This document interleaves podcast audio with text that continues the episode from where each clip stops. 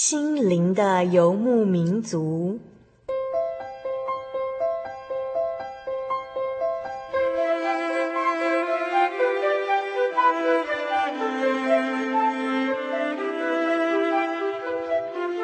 在这个谁都不管谁的后现代社会里，每个人的心灵都是游牧民族。成长的过程就是寻找的过程。每一颗漂泊的心灵，其实都在寻找生命的绿洲。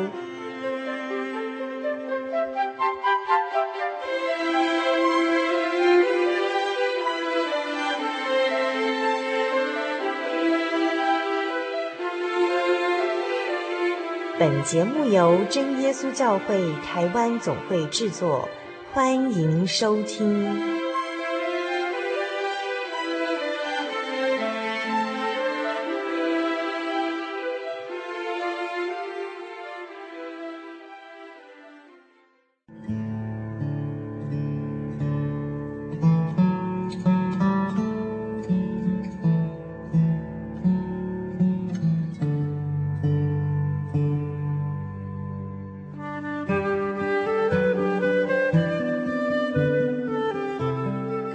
的听众朋友，大家好，我是小丽莎，欢迎再次收听《心灵的游牧民族》。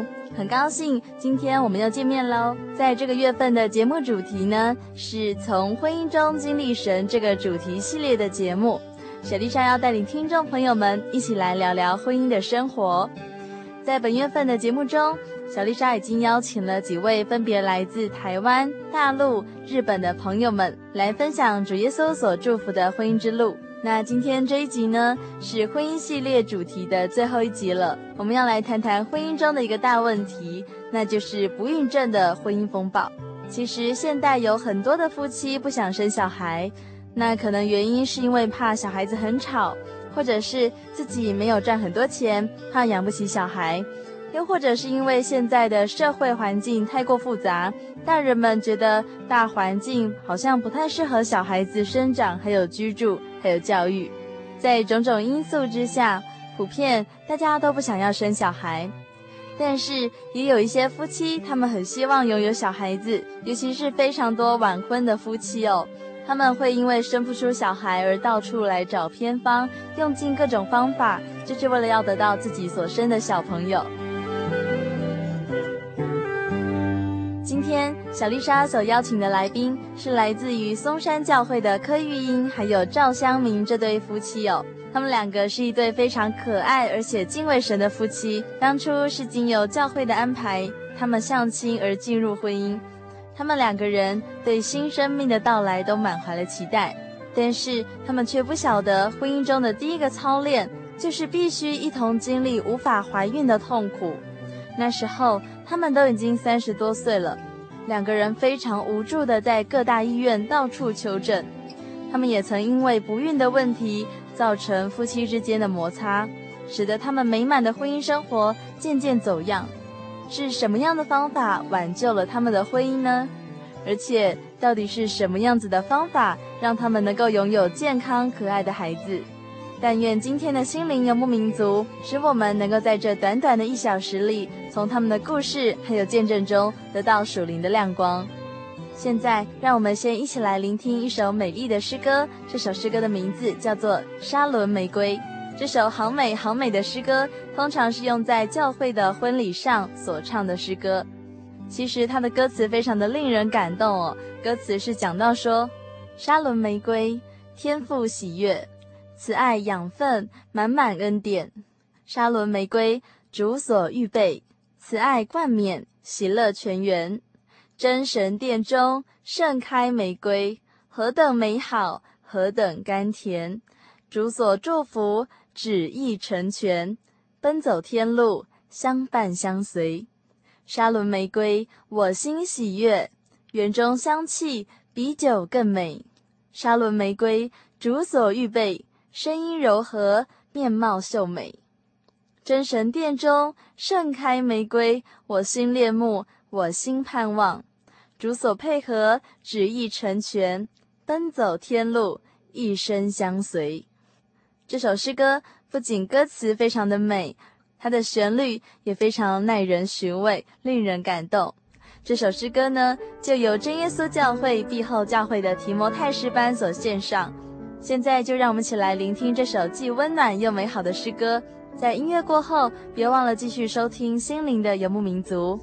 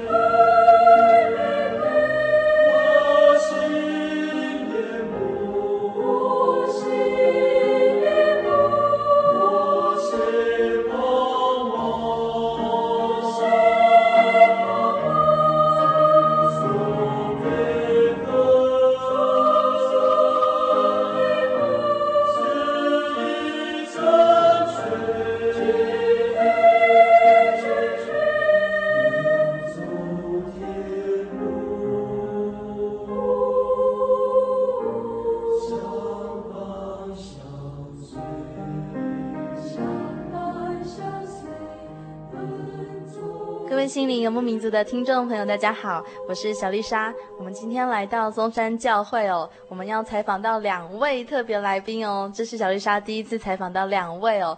呃，我们就是邀请到柯玉英姐妹以及她的夫婿。赵香明弟兄哈，我们就一次邀请到他们夫妇两位一起来到节目当中，然后可能要与我们谈谈他们的夫妻在婚姻生活上面所遇到的一些事情，可能是一些操练、一些考验哦，甚至是他们怎么靠着神、靠着祷告一起来解决这些婚姻上面的风波这样子。那我们现在就请玉英姐妹以及香明弟兄来跟大家打声招呼喽。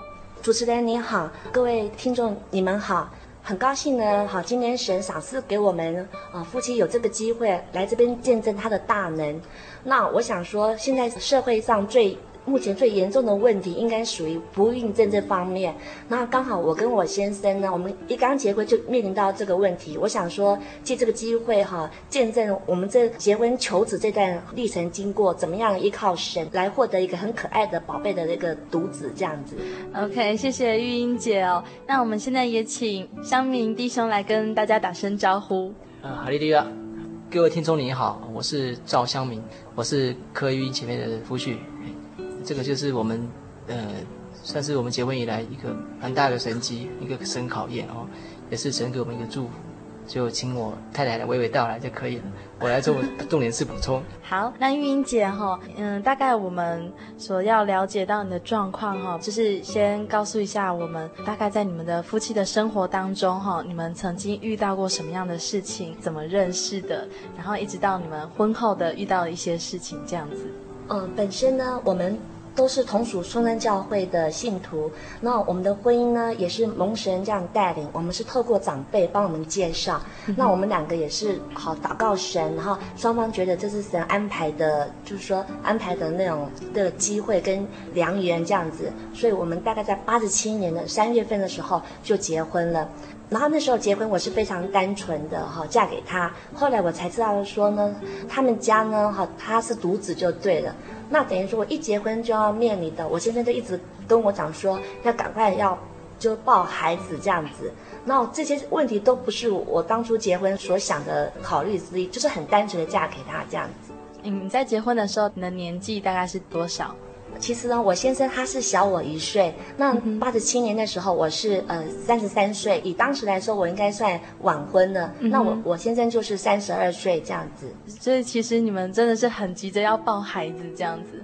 嗯，而且先生的家人们也非常的催促吗？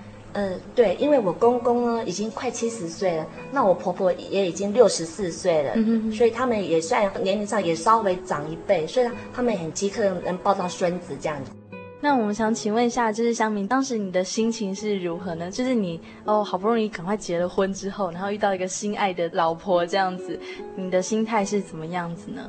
我的心态啊，应该是说比较受大环境影响哦，因为从小到大，虽然在教会和学校里面，还有家里面这样生活，但是一出了社会这个这个染缸里面哦，总是觉得外面的大环境给我一些蛮多的压力。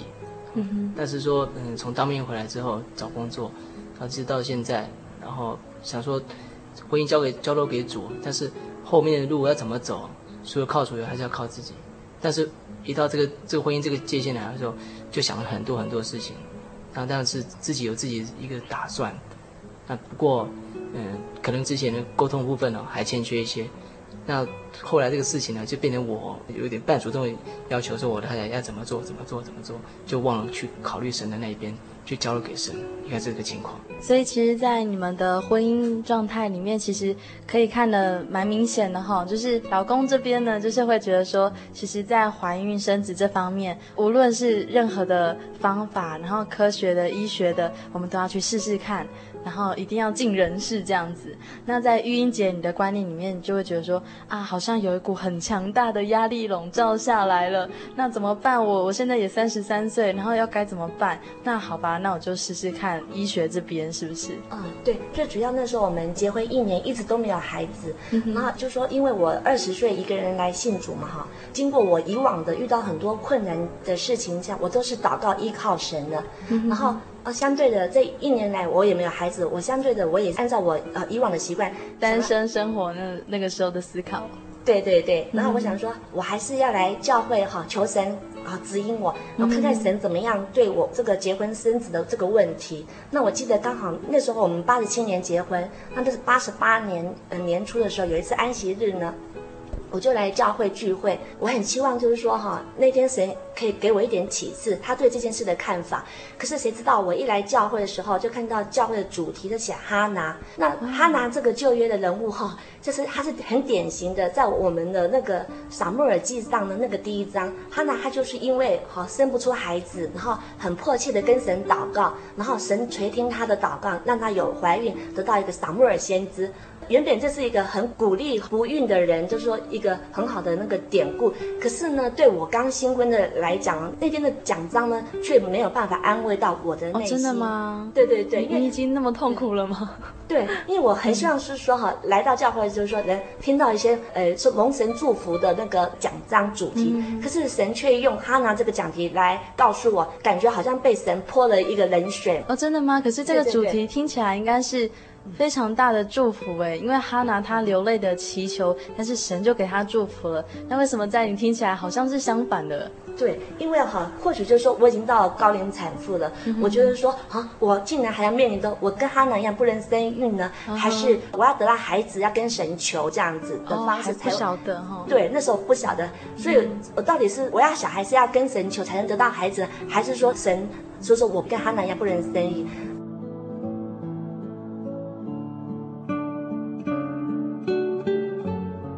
然后那时候我就跟一个教会的我最好要好的朋友香香姐妹，好跟大家讲我的烦恼的地方。然后那个香香姐妹她就勉励我说哈，不要忧愁，要专心祷告。那真的很奇妙，也感谢主。那时候那个香香姐妹真的很关心我。她那一天呢回去之后呢，过了几天，她真的帮我祷告。她说呢，她也很奇妙，她在房间祷告的时候，她把电灯关起来，她就这样向神帮我的事祷告，很奇妙，她都看到异象。哦。对，她看到什么东西？对，她说他从来没有看过异象。他看到异象，就看到我呢，前面出现一个舞台，那我跪在舞台的上面，然后四周围都是那个很黑暗这样子，那就有个龙光照在我身上。他祷告看到这个意象，他觉得很奇妙，他就把眼睛张开，哎，意象就没有了。然后又把眼睛闭起来，哎，又看到玉英出现在在他面前。然后他觉得很奇怪，因为他从来没看过，所以他眼睛是张开闭起来，连续三次。然后他确定真的是看到意象，而且他面对的是墙壁。他说玉英不可能出现在墙壁上面，所以呢，后来他很高兴，隔了一个礼拜，他跟我讲。这个意象，我那时候很高兴。我说，哎，虽然我不懂得哈，这是什么意思，但是我觉得，哎，这是至少这是很安慰我的哈，这个意象。他看到你在祷告吗？对，他看到我在舞台上很迫切的跟神祷告，嗯、然后有个荣光照在我身上。对，应该是一个很好的意象。但是呢，嗯、没想到那次我结婚刚好是身心要受苦的开始。嗯对，所以那那个意象其实它出现在你在熬炼的。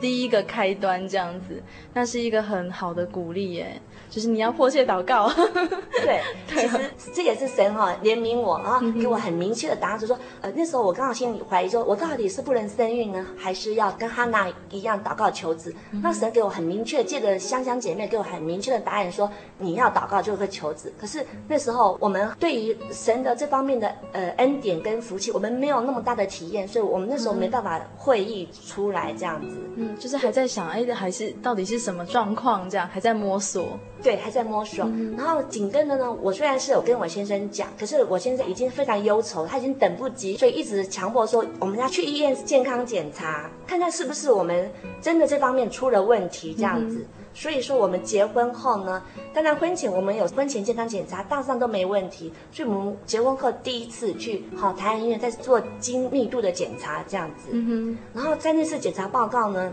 我们才知道有一个答案，就是说。呃，竟然是我先生，他的精神活动力不是很好。嗯、哼然后在这个报告的时候，我们内心非常的痛苦。我记得我们那天晚上还回家，还是还大哭这样子，在客厅看那个《狮子王》那个第一集卡通哦，他是描写狮子跟他儿子的感情，所以我触景伤情就大哭。那我先生他根本不知道我在哭什么这样子。你居然大哭哎！对，因为因为我觉得看狮子王看到哭。对，因为他们刚好描写就是家庭、嗯、呃亲人的那个情境，所以觉得很感动。怎么会这样子？对，我我也好想要有这样子的状况。对，然后呢，就想到我我先生的身体，我觉得说我要怀孕，那真的是遥遥无期这样感觉，所以我忍不住就哭出来了。当然，我并没有跟我先生讲这样子。嗯那这是你你先生那时候的状况，那后来呢？后来，有有再回去检查吗？有，后来呢也很感谢主哦。我先生虽然是说哦，他一直没有祷告神，可是呢，他虽然觉得觉得他身体健康不好，可是他并没有因为这个病痛而信心灰心。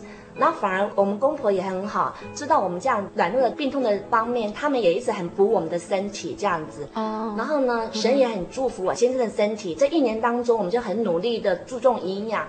然后呢，又到台北市各大医院检查，从活动力就是说好像算不出来，然后到二十五、五十、七十，直到正常。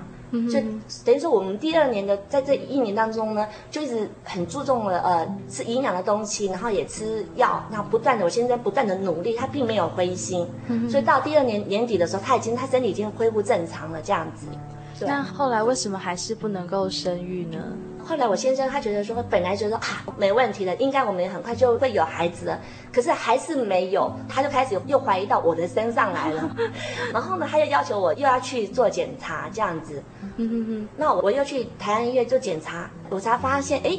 之前前一年的时候，我检查的时候，左边卵巢并没有巧克力囊肿，然后这次检查的时候，却有两公分大的巧克力囊肿。虽然大致上输卵管也是很通，也都是正常，不过他是说有这样子巧克力囊肿，对我要受孕哈。是很大的危机。他说，如果囊肿一持续长大的话，哈，会破坏卵巢的功能。那相对的，你一个卵巢会失去功能。这个巧克力囊肿一直很严重的话，破坏你另外一个卵巢，那你受孕的几率会更小。然后他是建议我赶快做人工受孕，因为他那时候我已经三十五岁岁了。然后那天我听到这个报告，我心里也很难过，我就跟我先生这样讲。那我先生他听了，他也没有觉得什么，他只是他也是很忧愁这样子。后来那天晚上，我也是跟神祷告，好求神啊眷顾我这样子哈。然后祷告完的时候，我想说，哎，为什么以前没有？为什么今年左边有？后来我想说，是不是我每次睡觉都习惯左侧？那是不是每个月的月经的时候呢？哈，那个诶经血会流到左边的卵巢那一边？如果是这样子的话哦，我想说，为了保护我左边的卵巢，我就。以后呢，每个月呢，好月经我就用棉被垫垫我的背，给它垂直，让我的左边的那个巧克力囊肿不要那么很严重。这是我个人的想法，嗯、所以我一直这样子，每个月月经这样垫背睡觉哈，一直直到我的怀孕，所以垫了大概也有有一年半的时间。这样真的有效吗？呃，我不晓得有没有效，但是我觉得说哈。代表是说，我为了要怀孕了，不管什么方式哈，我尽量就是说，我的器官都不要受到影响。嗯、虽然是说很吃力，我有时候每次睡觉起来，看每个月大概五天，连续五天晚上睡觉都这样，嗯、所以我每次早上起来都很腰酸背痛。那我先生看到他也也很不舍这样子。可是呢，我觉得说我一定要这么做，因为我觉得这个孩子对我来说很重要，嗯、因为我们公婆他们真的很期望有一个孙子这样子。嗯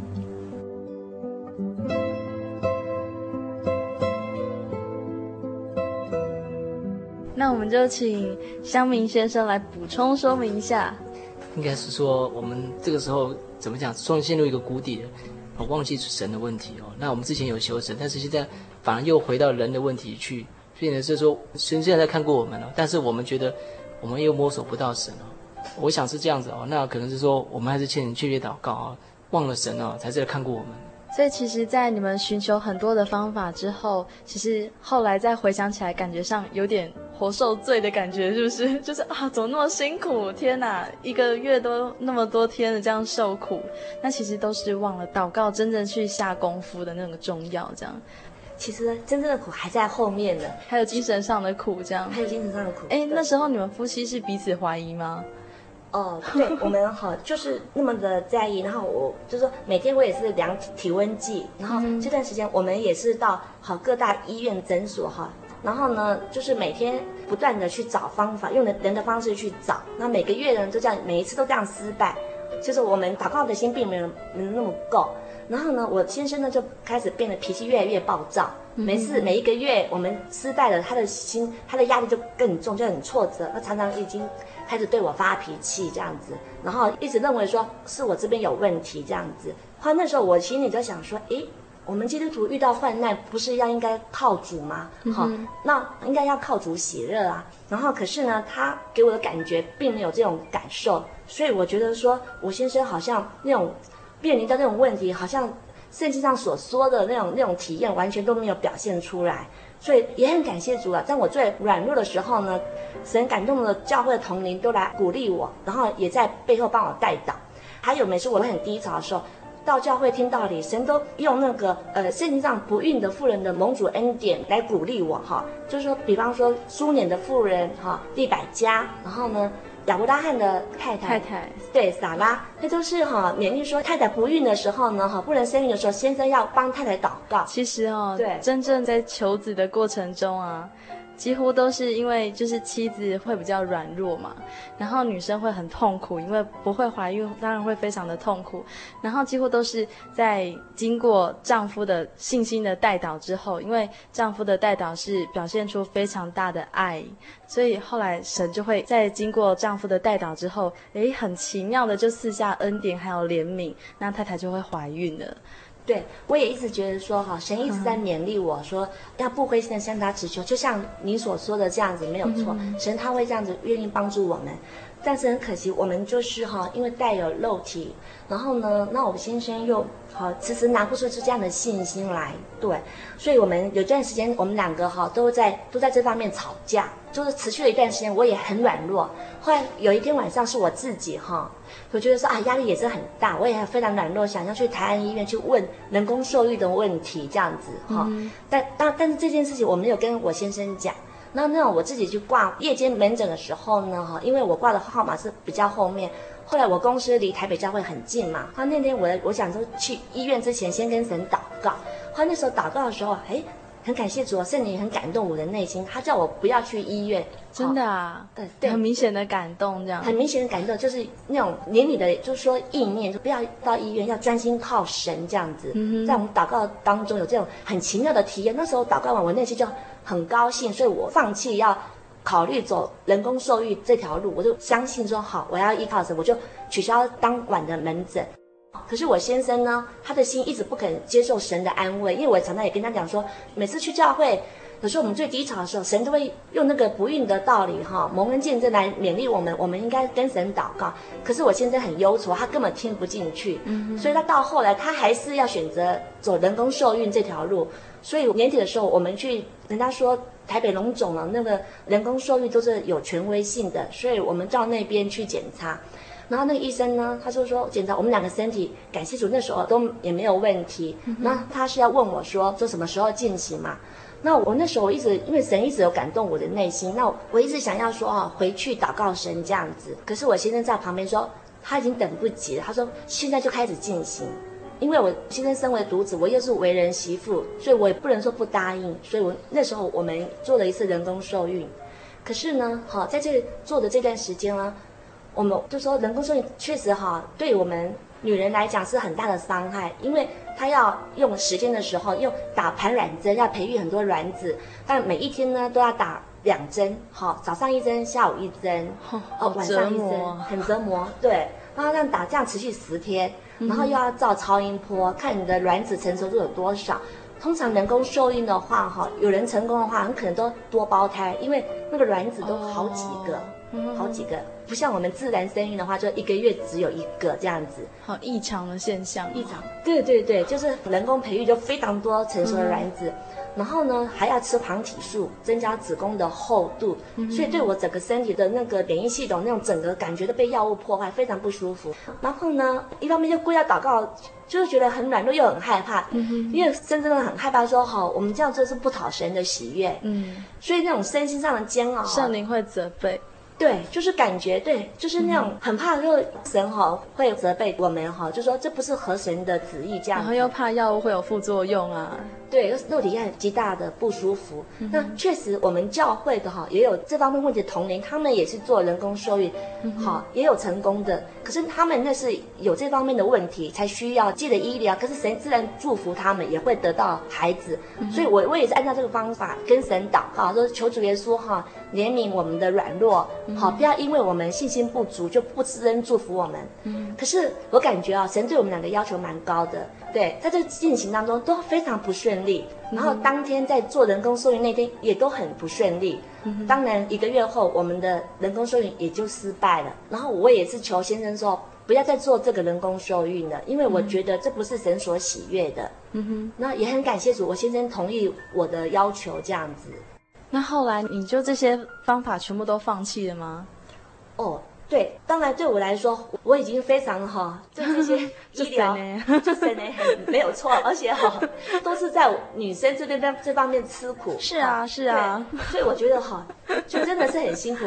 但是哈，我现在还是认为说哈，是我的身体不好，好才我们才没有孩子。所以说，我们几乎就这样显现出来说，我们的观念不一样。嗯哼，他是认为哈，我没有好好的吃中药，因为我中药吃太多，那几乎都是用补的。我整个身体，因为我体质本来就是热底，哦，那个很难补嘞，这样补下去，对，整个身体都都快已经快便秘了。中医吃的那个都是那、啊、那几个药材这样子，嗯、那味道都几乎都是一样的，并不是每个人的身体都适合这样子去补哎。对，没有错。嗯哼所以说，那我一直认为说哈，我们没有孩子是我先生不肯跟我同心跪在神的面前祷告。有一次，我们彼此间都对彼此都有不满。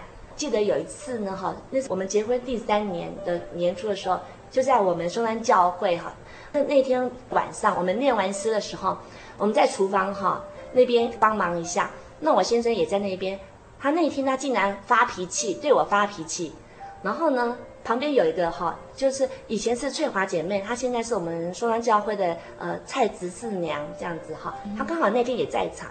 她看到我先生发脾气骂我，就把那个没有孩子责任归到我身上，这样子。那我也是很生气，就回应她说：“就是你不祷告，不依靠神，所以神才一直没有给你小孩这样子。”所以那时候我们那次有史以来发生最大的口角这样子。而且是在教会里面发生吗？没错，是在教会里面，所以我们两个是很，我跟我先生都是很性情中人，我们没有考虑那么多这样子。然后那个也很感谢主，那个啊，执事长很有爱心，都劝我们这样子。那那时候我就很伤心的离开教会，我就跑到那公车站牌那边哈，等车。那我心里很难过，那我心中就在想说哈，如果这是好天上的神呢，对我们夫妻是一种信心的考验的话哈。那我先生一直提不出信心来依靠神的话，哈，那我这样考验就永无止境这样受苦下去。那时候我该怎么办？我心中也是这么想。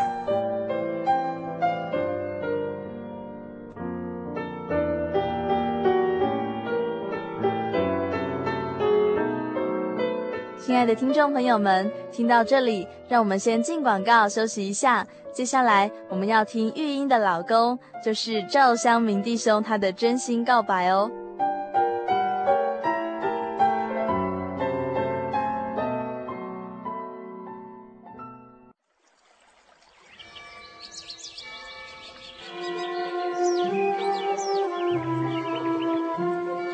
在这个地方，您可以找到生命的平安。在这个地方。喜乐就像泉水一样源源不绝。真耶稣教会总是敞开大门，欢迎您的加入。耶稣的爱是你我都可以享有的。真耶稣教会台中邮政六十六至二十一信箱，欢迎来信，愿您平安。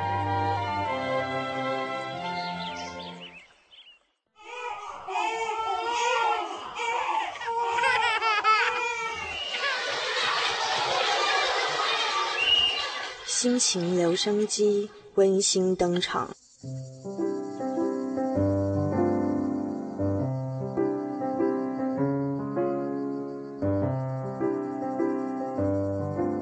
哈利路亚！大家好，我是胡姐。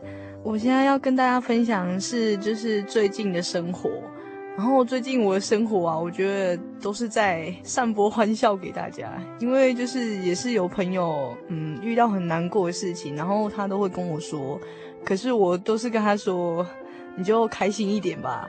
然后我就觉得我好像就是诶那种快乐小天使，因为每次每次就是大家遇到什么事情啊，我都跟大家说开心一点，开心一点，因为我的人生就是以开心 以开心为主。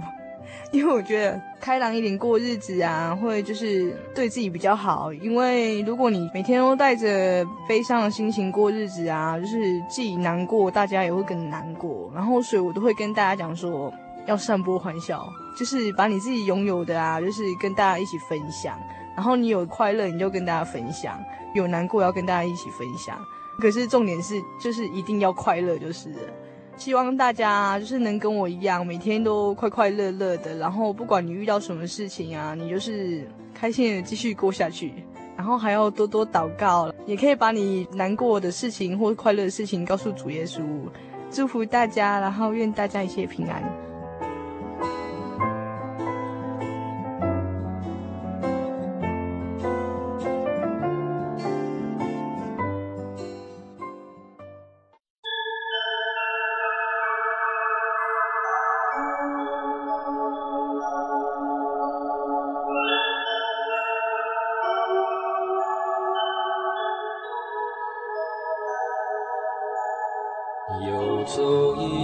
山水寻获心之甘泉，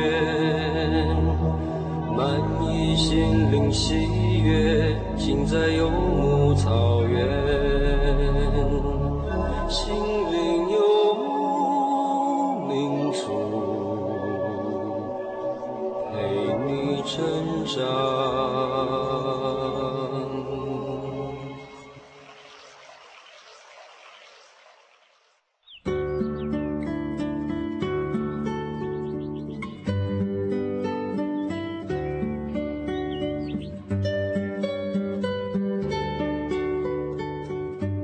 亲爱的听众朋友，大家好，我是小丽莎，欢迎再次收听《心灵的游牧民族》。很高兴今天我们又见面喽。今天呢，我们所要播出的是第五百二十九集的节目，节目的单元内容就是小人物的悲喜哦。小丽莎邀请到的是来自松山教会的柯玉英还有赵香明这对夫妻，那他们是一起来上节目，这也是小丽莎第一次同时采访两个人哦。他们这对夫妻真的非常真实的透露出一对欢喜冤家的夫妻生活。现在呢，欢迎大家继续来收听《心灵的游牧民族》。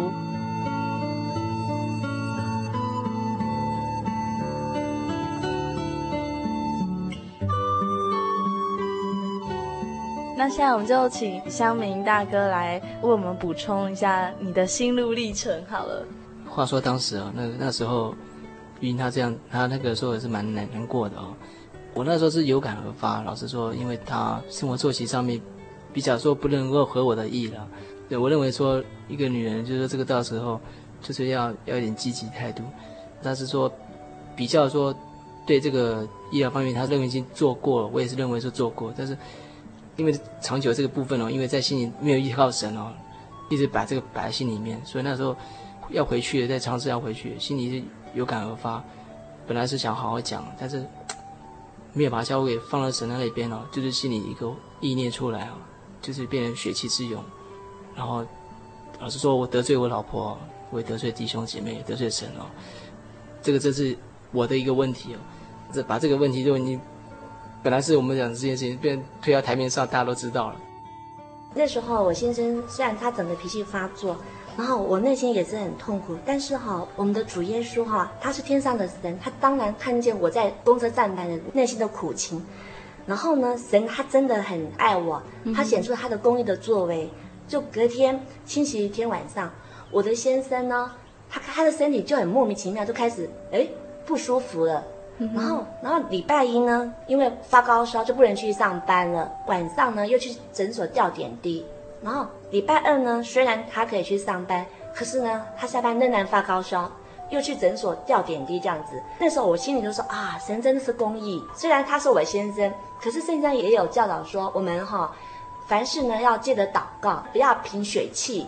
对，他最重要是因为他在当众人的面前来责备我。对，而且是在教会里面。对，而且他所责备的还不见得是事实，就说这件事情上，好，我老公他常常这样对我发脾气，当然我也是有点已经快要忍受不住了。那神一方面虽然让他生病，可能也是为了挽救我们的婚姻。对对，因为我们两个已经为了孩子的事已经有摩擦了，现在在众人面前这样发作，显然我们婚姻已经有问题了。对，所以我觉得说这是神好爱的管教。若不及时，神让他感觉他身体不舒服的话，他可能也没办法反省。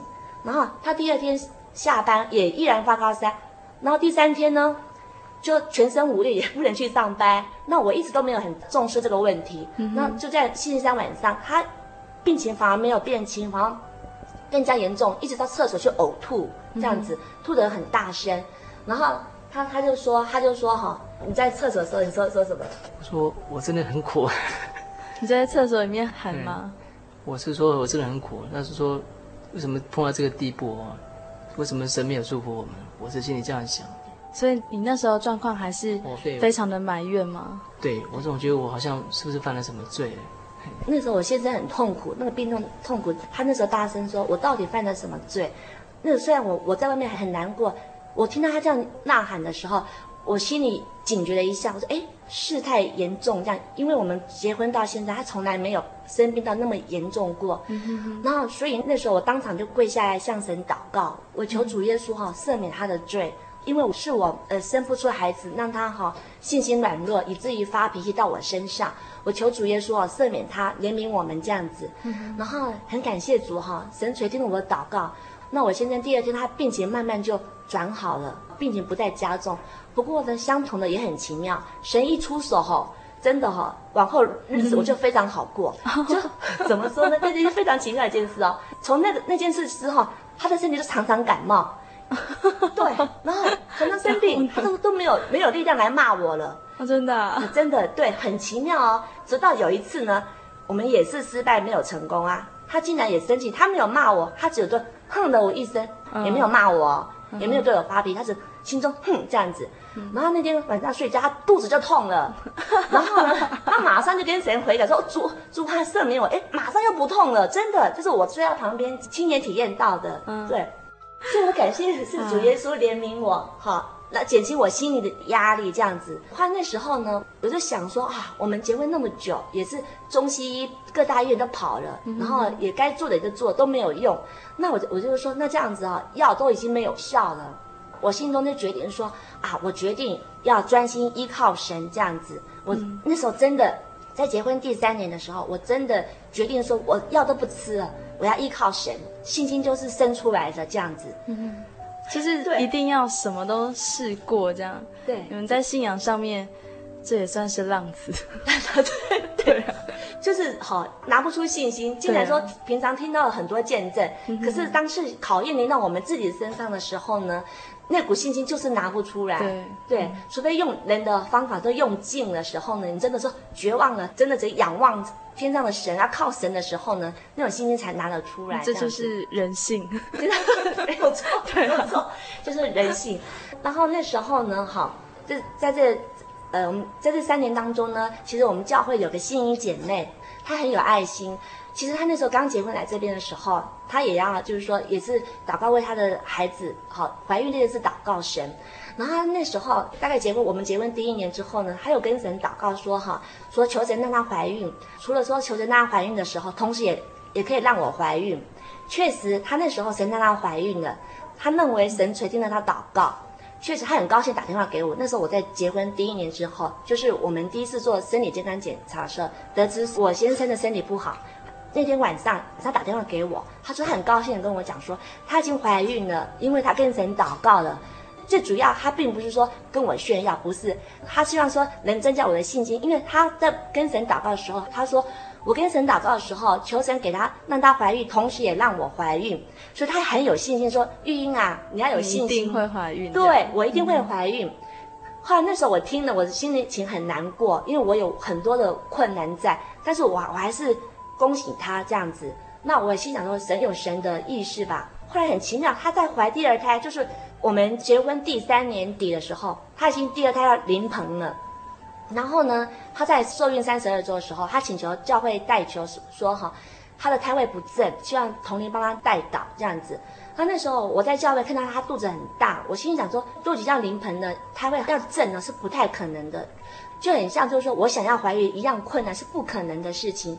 可是呢，很奇妙，隔了一个礼拜之后呢，他的那个胎位变成奇迹般的变正。就可以顺利可以生了这样子。后来我记得那天星期四晚上，我先生跟我讲这个消息，我很高兴，因为那时候我看他肚子的时候，大老说，我说不可能，他如果要变正了哈，是非常困难的，因为他那一胎生出来是四千五百公克，很大很大的巨婴，对，他是我们松山教会最大的巨婴这样子，所以一个那么重的婴儿要给他转变哈，除了神的大能。我们还可以用什么方式呢？因为他也不敢用了，因为如果用胎位正的那个运动哈，很容易肠子会困扰到婴儿的脖子，那反而是一种危险。所以他只有祷告，然后很奇妙的，就是因为他的恩典带动我的信心，所以那天晚上我跪下来祷告。那我记得那时候是呃，应该是九十年的十一月份，然后我跪下来祷告，跟神求说：主啊，求你哈，这个奇迹出来，求你赐给我机会，让我机会当妈妈。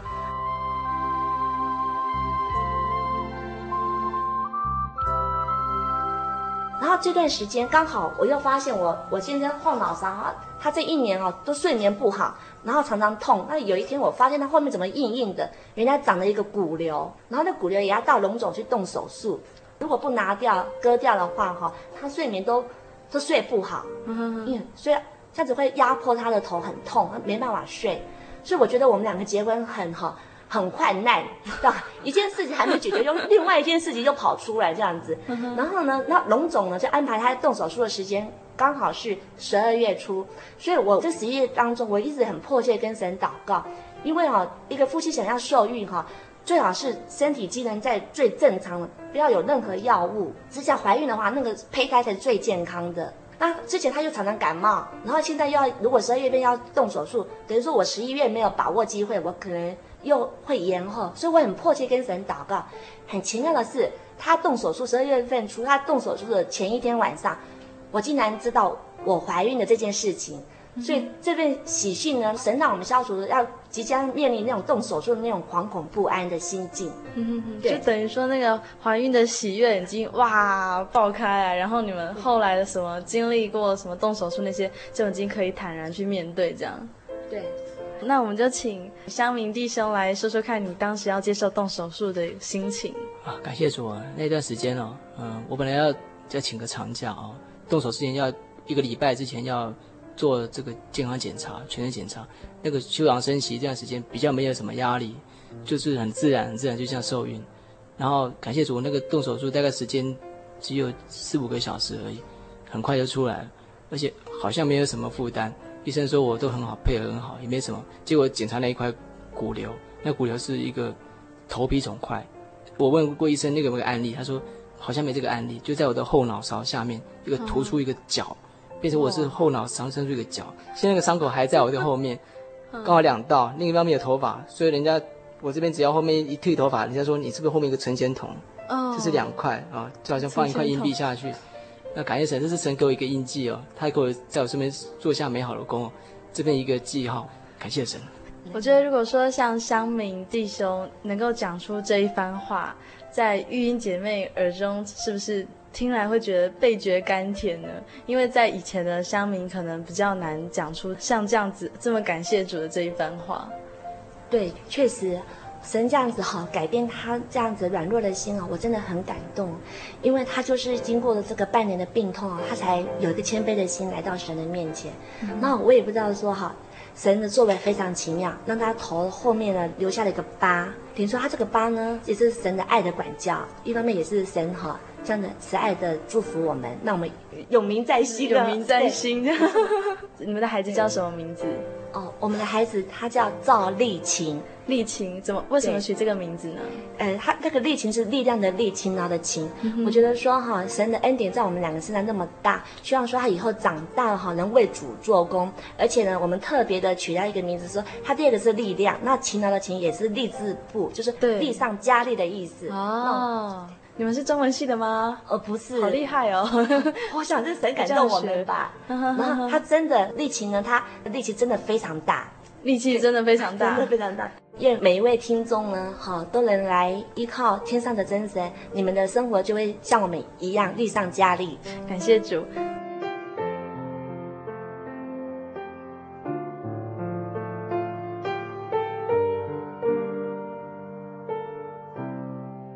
亲爱的听众朋友，我们看到今天故事中的两位主角，就是柯玉英还有赵湘明这对可爱又有趣的夫妻。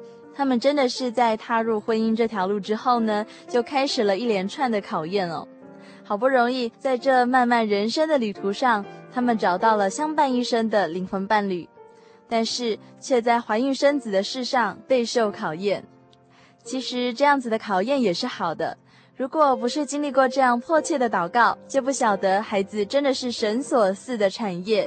不是说想要怀孕就能够怀孕，也不是说到处求助于人工的方式就能够如愿哦。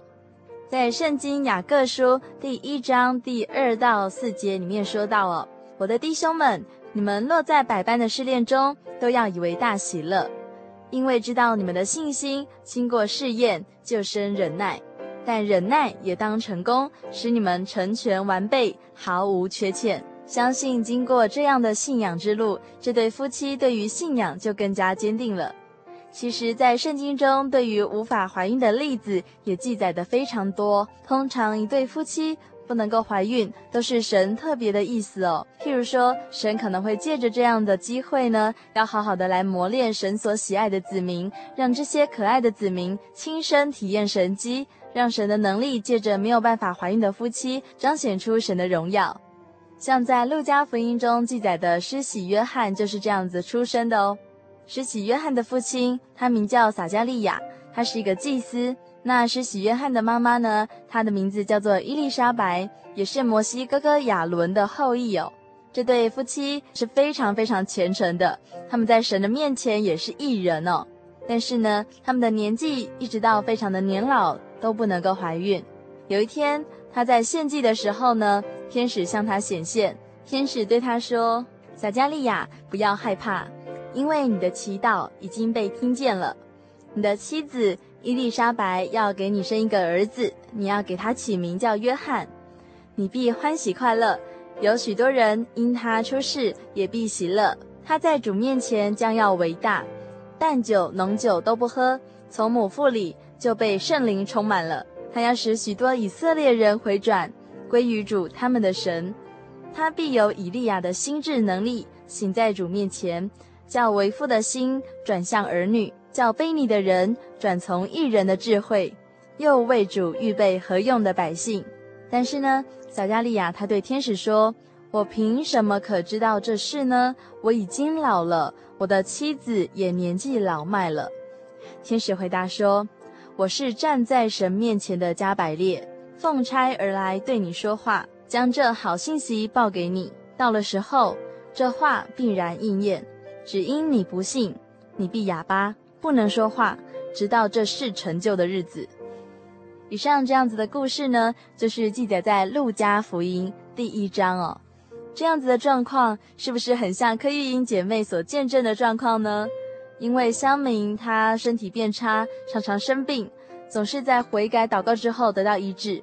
后来，乡民的后脑勺也长了骨瘤，这也是神在提醒我们要有信心，要能够靠着祷告，依靠主耶稣来得胜一切的操练哦。后来，小加利亚和伊丽莎白真的生下了施洗约翰，那这个施洗约翰呢，也成了为主耶稣预备道路的重要人物。亲爱的听众朋友，这样听起来真的是万事都有神的美意哦。在神而言，所有的事情都已经计划好、预备好，没有一件事情是偶然发生的。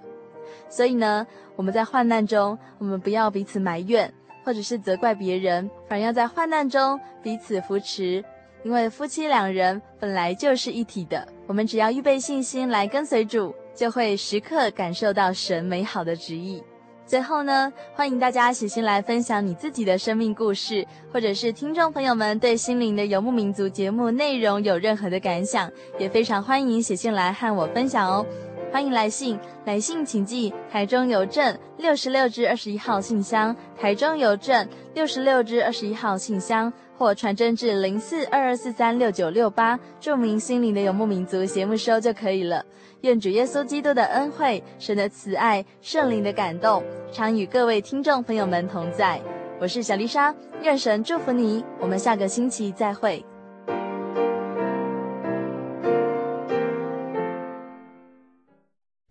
我对圣经的道理好有兴趣哦，可是又不知道怎么入门哎。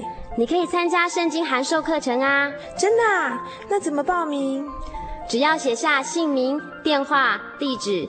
寄到台中邮政六十六至二十一号信箱，很快的，你就会收到第一课的课程了。赶快去寄吧。嗯，圣经函授课程能循序渐进地引导您更了解耶稣基督的福音，得到生命的滋润和来自信仰的力量。本课程完全免费，欢迎来信台中邮政六十六至二十一号信箱。请注明参加函授课程，愿神祝福您。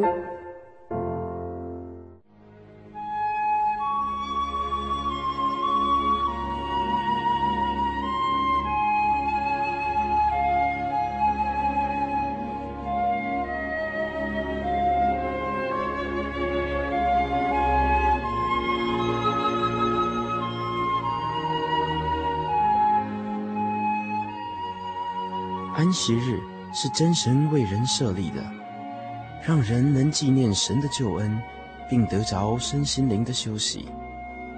在每个星期的最后一天，星期六，我们应当放下一周的劳碌，来到教会聆听福音，在诗歌、祈祷和彼此祝福的聚会里，安顿我们一周的疲惫。假如你想参加安息日聚会，欢迎您在每周六上午十点和下午两点踏进真耶稣教会的会堂，与我们一起共享这生命的饗宴。